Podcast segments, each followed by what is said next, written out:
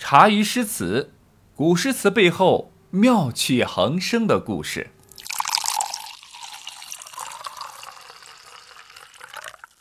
由于之前拍武则天的马屁呢，拍的实在太狠太直白，以至于大唐上下所有人都知道宋之问的志向所在。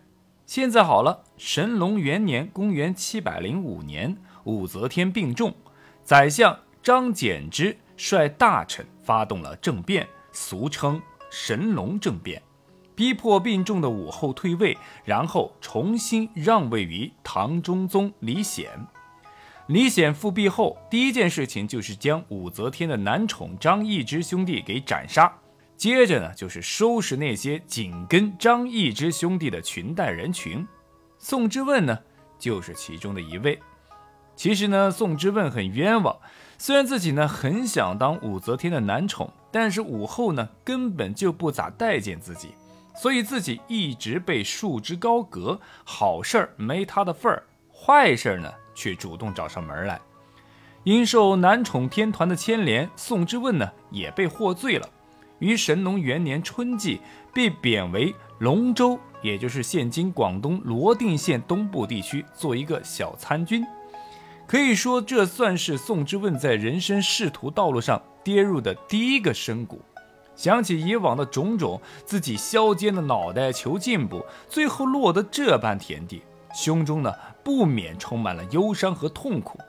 当他达到大禹岭时，眼望那苍茫山色，想到一岭之隔，咫尺天涯，顿时他那被贬失意的痛苦、怀念思乡的忧伤呢，一起涌上心头。于是乎，灵感爆棚，写了几首好诗。这首《渡大禹岭》诗，就是他前往龙州途经大禹岭时所作。渡岭方辞国，庭遥一望家。魂随南住鸟，泪尽北枝花。山雨初寒季，江云欲变霞。但令归有日，不敢恨长沙。回想自己来时的路。宋之问呢，第一次真真切切地用自己的才华写出了自己内心的写照。我离开京城没多久，刚刚翻过大禹岭，便停下了车子，再次回首遥望我的家乡以及我最初梦想的发源地。我的魂魄追随着从南方向北奋飞的鸟儿。望着那向北而开的花枝，我原本渴望一路向北，却发现自己只能一路向南，背向而驰。讲到这里，宋之问的眼泪哗啦啦地流个不停。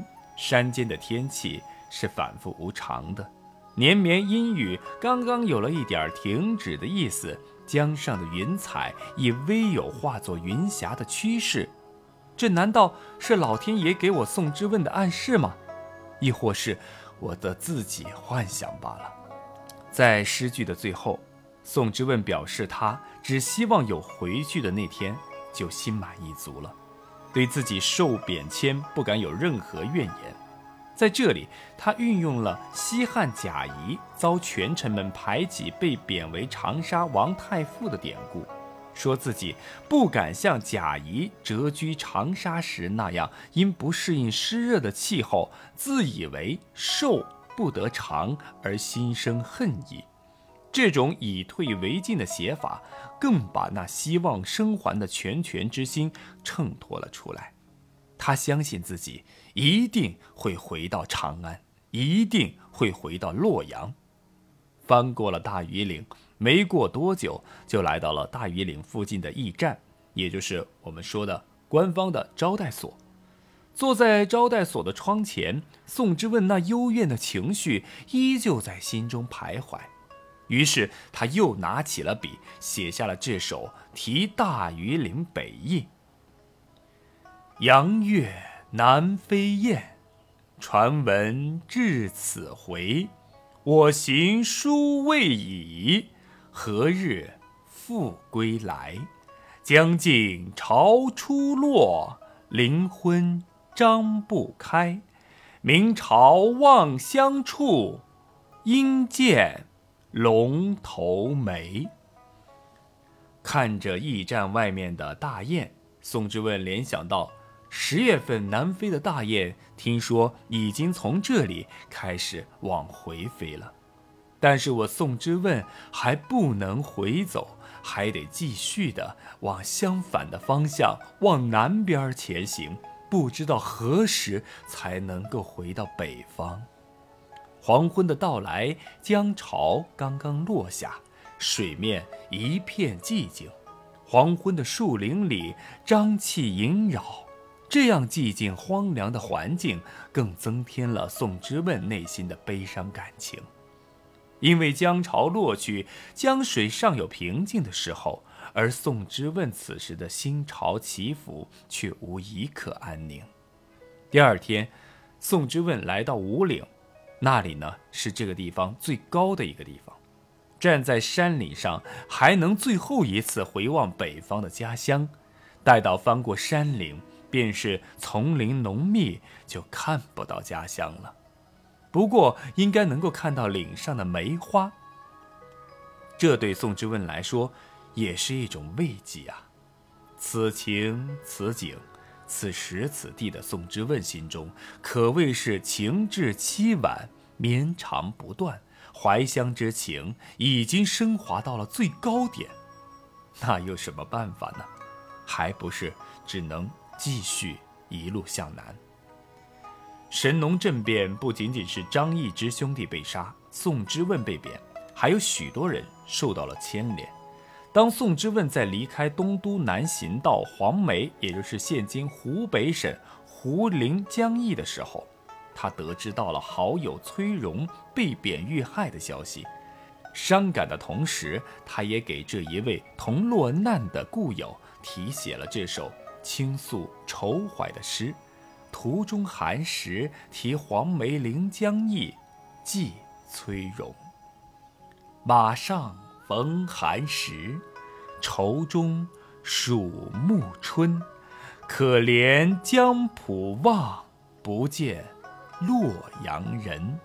北极怀明主，南冥作烛尘。故园长断处，日夜柳条新。宋之问写道，在被放逐的道路上碰到了寒食节。所谓这个寒食节啊，就是清明节的前一天。唐代的习俗是日近火冷时，可知宋之问所过之处呢，都是冷冷清清，格外凄凉。更何况南方春早，刚至寒食，已经是流水落花，一片凋零，不能不使他触景伤怀，倍增忧伤。从暮春的景象，自然联想到自己被贬的命运。更有那别有番滋味在心头上了。宋之问来到长江边上，回首北望，他思念着温暖的家园，思念着亲人和友人。可怜漫漫长路，天隔一方，不知何时才能与亲人和故友相见。遥北极的天空，宋之问仿佛看到了庄严巍峨的皇宫。此时，与其说是他在怀明主，不如说他是在怀念自己曾经无比荣耀的时刻。那时候，在武后的宫廷中，宋之问曾以才华出众而备受宠遇，各种宴游、助兴、农门前赋诗夺景，曾引起了多少人的羡慕。然而，随着武后的退位和唐中宗的继位，刹那间，宋之问就从天上。掉到了人间，掉到了凡间，被远远的贬往了靠近南海的龙州，做了一个放逐之臣。今昔对比，令他忧伤万分。在思念中，在远望中，宋之问的心灵的眼睛，仿佛穿越过千山万水，飞回了那令他肠断的故园。故园门前那翠绿的杨柳，柳条轻拂，似在等待着他的归来。这一切都是宋之问想象中的情景，以物喻人，借景抒情，曲折地表达了宋之问以亲人两地相思之情，给人以余味不尽的感觉，尤为缠绵悱恻。在无尽的思念当中和忧伤当中，宋之问呢，终于到了他的目的地龙州。我们之前说过啊，现在发达的广东省，在古代那可是荒蛮之地，寸草不生，鸟不拉屎。宋之问到了之后，本就已经凉了半截的心，现在全然已经是拔凉拔凉的了。于是，经过不知道多少个夜晚，他想了又想，终于下定决心要做一个非常大胆的决定。